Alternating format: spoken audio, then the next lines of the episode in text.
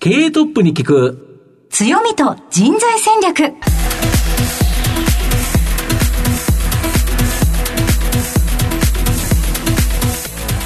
毎度相場の福の神こと藤本信之です。アシスタントの飯村美希です。経営トップに聞く強みと人材戦略。この番組は相場の福の神こと財産ネット企業調査部長の藤本信之さんが注目企業の経営トップや人材戦略を担うキーパーソンをゲストにお迎えしてお送りします。企業を作るのはそこで働く人ということなんですがゲストには毎回事業戦略上独特の強みとその強みを生かすための人材戦略じっくりとお伺いしていきます。この後早速トップのご登場です。この番組は JAC リクルートメントの提供でお送りします。経営トップに聞く強みと人材戦略経営トップに聞く強みと人材戦略。本日のゲストをご紹介します。東証プライム上場、証券コード2412、ベネフィットワン、代表取締役社長、白石則夫さんにお越しいただいています。白石さんよろしくお願いいたします。はい、よろしくお願いしまよろしす。くお願いしますでは早速ではありますが、ベネフィットワンの事業内容のご紹介をお願いいたします。いくつかやってるんですが、一番メインはですね、企業の福利厚生を代行するというサービスを、えー行っております。まあ、それ以外のヘルスケア関係で、健康診断の取り次ぎであったりですとか、えーストレスチェックですとか、えー様々なですね、ヘルスケアに関するサービスを、えー行っております。ありがとうございます。ではまた後ほど事業についてはじっくりと伺っていきたいと思いますが、まずはトップは企業にとって大切な人材であり強みでございます。トップの人柄に迫らせていただきたいと思いますので、しばし質問にお付き合いよろしくお願いいたします。はいでは白石さん、生年月日を教えてください。えっ、と、1967年1月23日になります。はい、現在おいくつでいらっしゃいます？55歳ですね。ご出身はどちらでしょう？東京の八王子市になります。子供の頃の、えーご両親のご職業を教えてください。八王子っていうのは実は織物の町でして、はい。えー私の親もですね、えーネクタイの製造業をですね、営んでおりました。行くは自分もっていうお気持ちは子供の頃はいかがでしたか？や、実はもう子供の頃からですね、はい。この家業をあまり継ぎたくないなというふうに実は、はい。えー思ってまして、ただ、サラリーマンになるっていうのはあんまりイメージがなくて、なんか自分で事業を起こしたいっていうのは、まあ中学ぐらいからなんとなく自分の中では、えー意識をしてたと思います。はい。勉強についてはいかがでしたか？勉強実はですね、中学の途中ぐらいまで結構実は成績良かったんですよ。はいはいで、これ実は理由がありまして、はいえー学校のテストをですね、はい90点以上の点数を取ると、お小遣いもらえたんですよ。臨時給付や。そうですね。それがずっと、まあ、小学校、中学1年ぐらいまであったんで、はい。でもそれがなくなっちゃったんですよね。で、その制度がなくなってから、まあ、すっかり勉強するモチベーションがなくなってですね。モチベーションがなくなったとはい。勉強しなかったですね。まあ、それでも中学時代まではそこそこ成績が良かったんですけど、他人に言われましたんで、お前はなんでこんなに成績が下がったんだってことを、高校の時に責められた記憶があってですね、上位で入ったのに下から数えてお前何番目だよってことをなんか言われたのを思い出しますね。あ、そうですか。その他何か熱中されたことはありましたか？子供の頃はスキーをやってたんはい。ですよ。はい。で、これは大学に入ってから本格的にですね、遊びではなくて競技スキーを、あはいえーやるようになりまして、学生時代とにかくもうスキーですね、にはくくれた、あの学生時代だと思いますね。はい。その後大学卒業された後は海外に一時期行かれていたんですよね。そうです。あの、はい正確に言うと大学生の頃にですね、まあこれも本当そのスキー部のお仲間の先輩のおじさんに当たる方がですね、はいはい。アメリカのパスナの社長をやってたんですよ。あで、大学3年ぐらいの時ですかね、そのおじさんが日本に出張できた時に、はい。話を聞いてみようっていうことで、起業しようっていうですね、仲間が何人か集まって、えー食事会をしたんですよね。あはいはい。で、その時にいろいろまあ、あの、これよく孫さんも、ソフトバンクの孫さんもやられてますけど、タイムマシン経営だと、はいはい。えーアメリカで流行ってることっていうのは必ず4、5年後には日本ではい。同じように流行るんで、えーやっぱりアメリカで体験をするべきだと。生活をすべきだと。ビジビジネスってのがゴロゴロしてるんだからっていう話を、えー聞いてですね、で、本当その直後にですね、アメリカに行ってですね、で、まあ、その、えー、先輩のおじさんが米国の社長をやってたもんですから、はい、夏休みにですね、インターンシップみたいな形でですね、うんうん、あの、ちょっと仕事をさせてもらってですね、で、同時にその、アメリカの社会ですよね。やっぱり、今はそんなに差がないのかもしれないですけど、やっぱ進んでましたよね。まあ、その頃はそうですよね。ね全然違いますよね。まあ、でも今でもやっぱりまたここに来て、いわゆるその IT とかそういう分野に関しては、実はやっぱ出てきてますよね。はい、一回死んだものがもう一回出てきたのかなっていう感じはしますね。そうですか。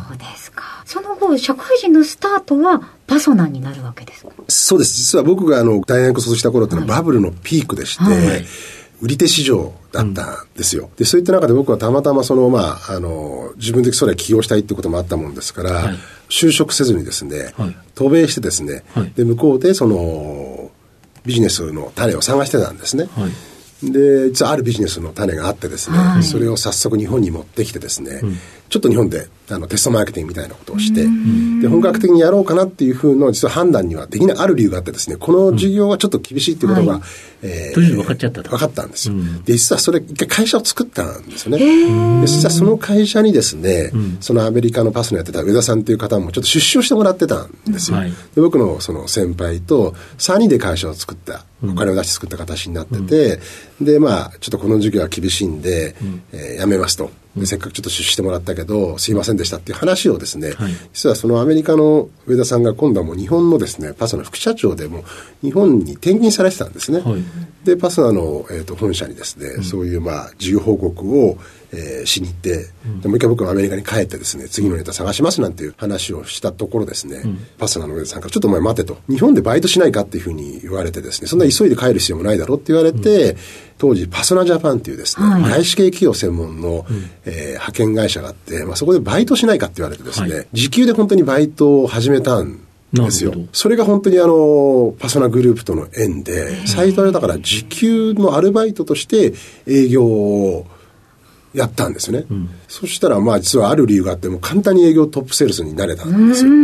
で、これはなぜかというとですね、はい、私そのパスナで営業する前に、そのあるそのアメリカの商品を日本でですね、自分でセールスをしたんですね。はい、で、当然そのもう、名刺も合ってないような、名刺の辞書は自宅でですね、はい、でパンフレットなんかないですから、うん、全部そのもう口頭で説明するような営業を、はい、えー、やってた。信用もない、商材っていうかですね、パンフレットもない中で営業を経験したんですね。うん、で、突然その、ファスナに入ると、もう住所は港区の青山ですし、はい、カラーのパンフレットはあるし、はい、まあ、信用はそもそもある前提での営業がものすごく楽でして、非常にあの最悪の状況の営業経験があったものですから、普通の環境の営業が楽でしょうがないぐらいですね。逆に天国に見えたと。そうですね。で、気づけばまあ、えっ、ー、と、トップセールスで、で、面白くてですね、数ヶ月経ったんですかね。そしたらその、上田さんがお前、バイトじゃなくて正社員、いつ辞めてもいいんだから一回正社員でやれと。社員の方がいいよと。それともう一つ将来、あの、起業した時に、えっ、ー、と、そのサラリーマンを経験すれば、サラリーマンの立場とか気持ちがわかるよと。それは人をマネジメントする上で、すごい大事だからっていうふうな説明を受けてですね、あ、うん、それもそうだなと思ってですね、すね実は、当時のその、パソナジャパンっていう会社にですね、うん、正社員として、えー、働き始めるんですね。それがだから22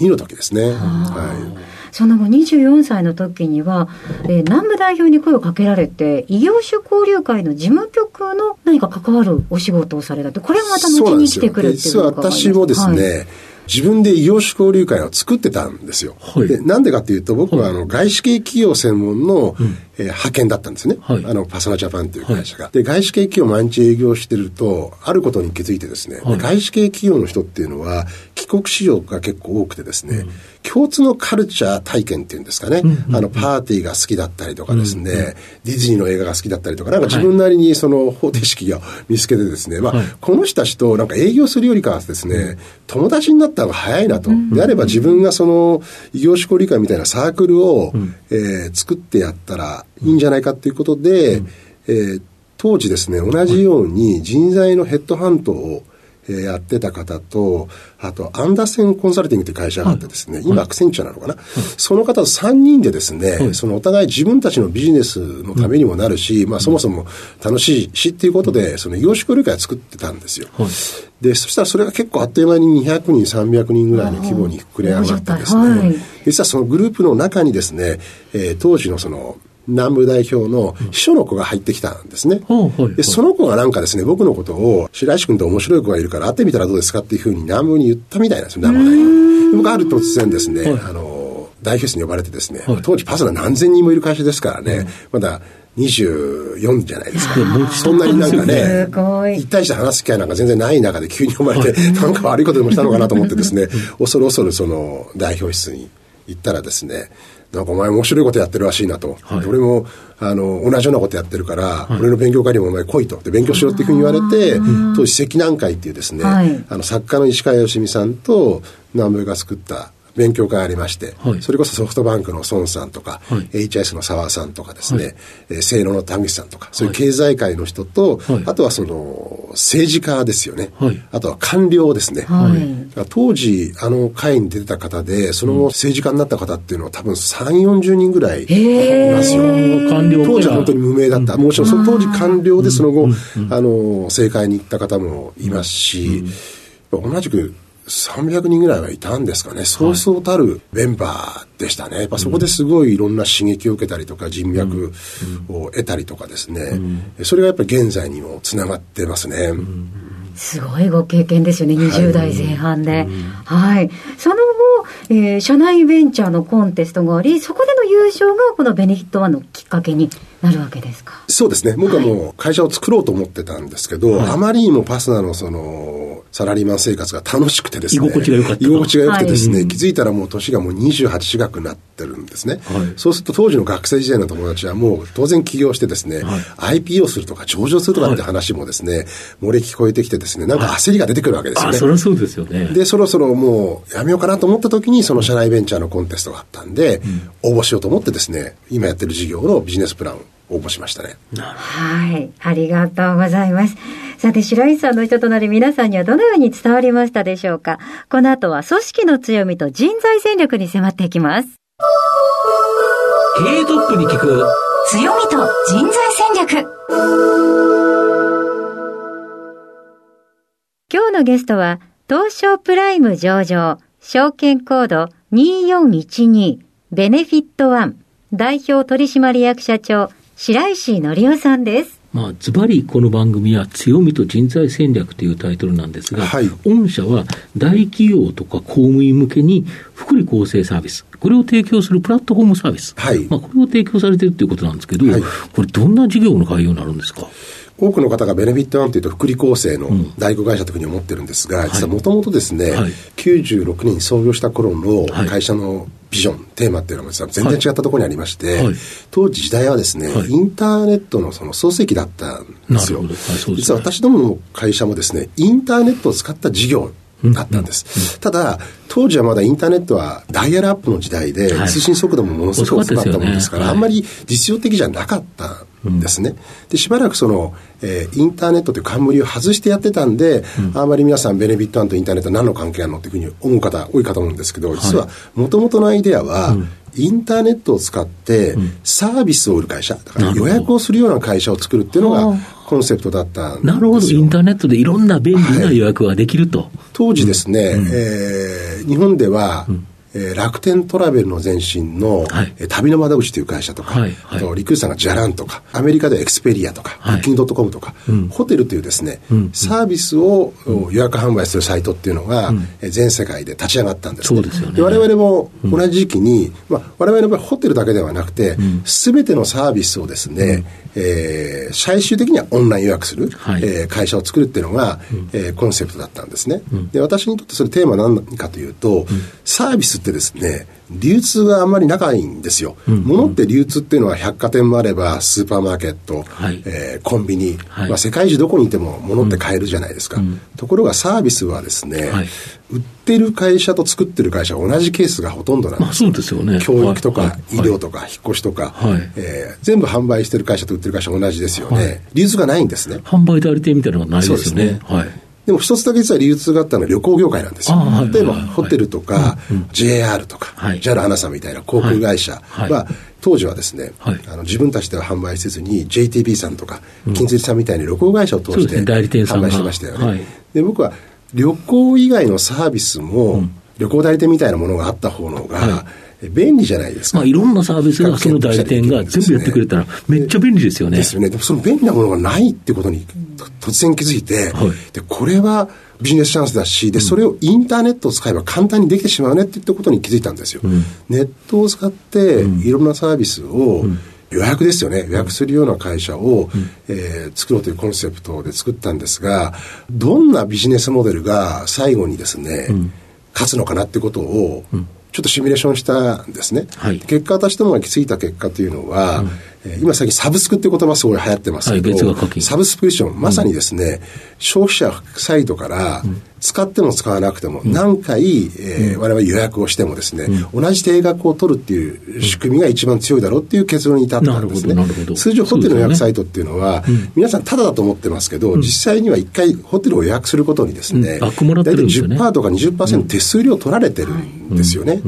ですから、都度お金を課金しながら予約をしてもらってるんですね。はい、それに対してベネフィットワン考えたモデルっていうのは、うん、毎月会費をですね、うん、払ってもらう代わりに、はい、都度、そのもう手数料取らずにですね、原価で予約できてしまうっていう。なるほど。これをやろうと。実はこれ同じような会社がですね、ものの世界ではありまして、コストコという会社がそうなんですよ。今コストコって日本でも大流行してますよね。年会費を払うと、いろんなサービスが卸売価格で、え買えると。要は我々コストコと同じようなことを考えてまして、コストコは倉庫で物を売ってるんですね、はい、我々はインターネットの空間でサービスを売る会社をやろうと、うん、会員制でやろうっていうところにビジネスモデルの特徴をつけたんですよ、はい、でもこれって真似してる会社が世界中ほとんどなかったんですね。これなんでかっていうとネットの世界の常識っていうのは、よりたくさんの人がそこに集まるようにする、よりたくさんの商品が集まるようにするっていうことをすべきなんで会員制っていうのは自分の首を絞めるわけですよ、人を来させないわけですから、普通やらないんですね、でもなぜ我々がそれをやることを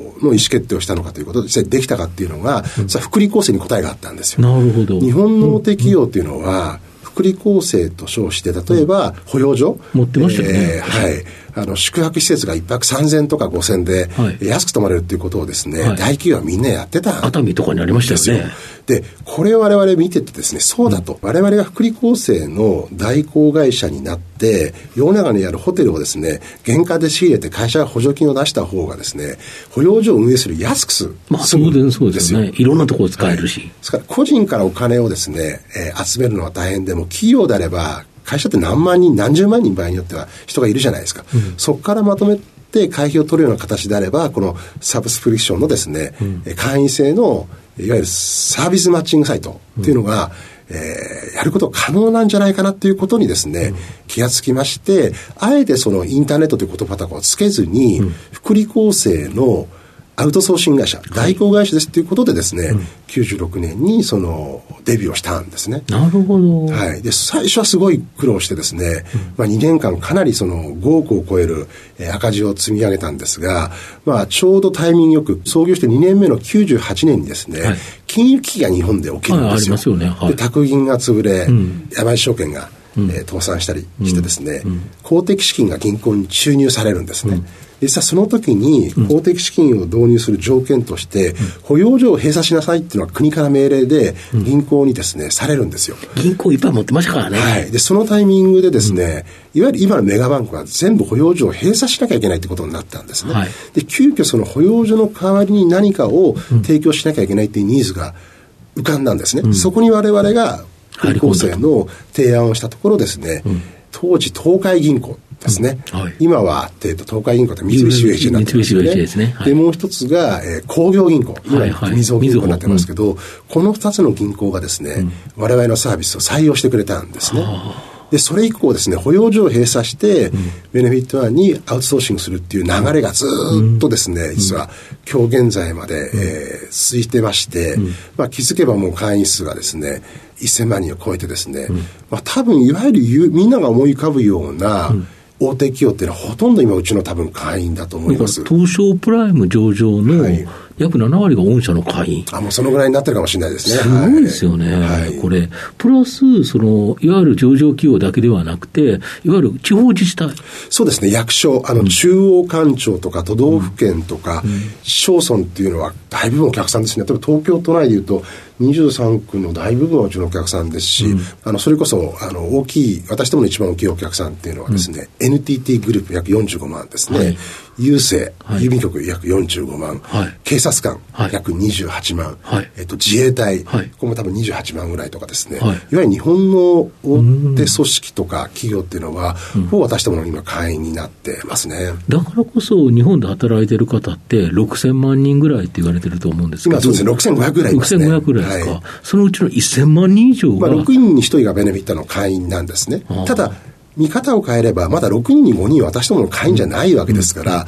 まだまだ会社の成長の余地はありまして、私どもの将来のですね、構想というのは、はい、日本人全員を会員にしちゃってるのが構想なんですよ。うん、今、日本人というのは1億2000万人おりますんで、うん、1億2000万すべての方を総会員化してですね、うん、私どもの、今、今、福利厚生のサービスというふうに呼んでますが、最近ちょっと言葉を変えてですね、B2E プラットフォーム、ちょっとこう、IT 業っぽい表現を使ってるんですね。うん、えー、よく B2C とか B2B って言われますよね。我々の B2E っていうのはエンプロイ、従業員っていう意味なんですね。会社を通して会社の従業員にさまざまなですね、うん、サービスをインターネットで提供していくと。まあ、まずはそのサービスマッチング。会社の給与天引きで全てのサービスを、えー、最安値でえー、提供すると、うん、それもただ最安値で提供するんではなくて、はい、えー、やっぱりサービスっていうのは皆さん比較検討したいじゃないですか、うん。うん、その人にとってふさわしいサービスっていうのをですね、うん、リコメンドしていくと、うん、実はそのが我々できちゃうんですね。な,、まあ、なぜかというと、うん、えー、福利厚生以外にですねヘルスケア事業で、うん、えー、検診の薬代行ですとか、はい、あるいはその方のメンタルのストレスチェックをやってたりとかですね、うんうん、あるいは給与計算とかもやってますんで、その人の例えば収入であったりとか平均残業時間とか、有給消化率、うん、えー、その人の健康状況、メンタルの状況、すべて我々、あの、把握してるんです。当然我々のサービスの利用履歴も、えー、把握してますんで、うん、そういったデータをもとにしたリコメンドをですね、うん、えー、やっていけるんですね。で、それがまたその福利厚生としても、ただ何か安値で、紹介するだけではなくて、その人にとって最適な、そのサービスを、まあ、コンシェルジュみたいなもんですよね、えー、提供するっていうのが、新しいその福利厚生のスタイルだろうということでですね、うん、えー、行ってます。ですから皆さん、ベトミンタの会員であれば、会社の就業時間内に自分の机の上のパソコンで、いろんなそのですね、えー、サービスの申し込みができるんですね。うん、で最初は、あの、ホテルであったりとか、はい、育児とか介護とか、はい、レストランの役みたいなものが、はいえー、多かったんですが、はい、最近はですね、電気、ガス、水道みたいなものですとか、あ、ライフライン系はい、あの、新聞だとかですね、はい、あとは最近サブスク、毎月会費から引かれるものっていうのは、いっぱいあ増えてますよね。はい、ああいったものもどんどん今取り組んでまして、まあ、国内でいうとその、えー、D マガジンさんとかですね、はい、コミックシーマーさんとか、はい、ニュースピックさんとか、はいはい、デジタルコンテンツはどんどんいっぱいあります。あと、ウォーターサーバーとかですね。です。から、毎月給与から引かれるようなタイプのものっていうのは、うん、給与天引きで決済ができちゃいますよね。うん。うん、今、私ども過去はですね、会費収入、が利益のすべてだったんですね。なるほど。手数料をもらってないからということですよね。手数料をもらわずに会費収入だったのを、会費面接は無料化に向けて動き始めてるんですよ。なるほど。だってもし会費無料だったら入らない会社ないですよね。まあそうですよね。そしたら結果的に日本人すべて入るじゃないですか。かそのためにはどこかで利益を出さなきゃいけないんで、その利益のですね、マネタイズのポイントとして、今私どもが着目したのがですね、決済なんですよ。なるほど。給与口座から、例えば、新聞の代金を我々が決済するときに、新聞会社さんから決済手数料、送客手数料はもらわないけど、決済手数料をもらうというですね、事業を去年から実はスタートさせてまして。今までもあれですよね、その新聞会社さんは、カード決済されたら、カード会社に払ってたから、カード会社に払ってる手数料を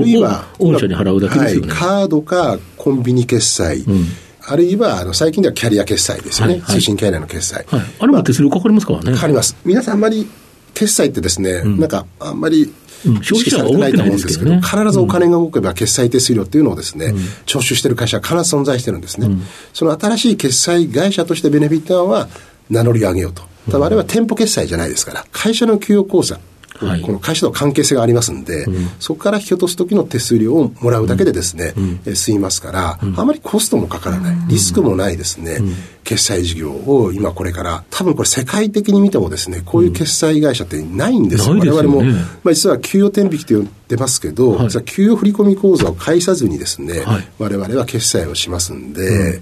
まあなんかある種その銀行の口座のいらない世界観みたいなことが実は起きようとしてまして、まあよくインターネットでこれから一番変わるのは金融だっていうことが、まあ世界中の専門家がおっしゃってると思うんですけど、私はもうそれまさに大正解だなと思ってまして、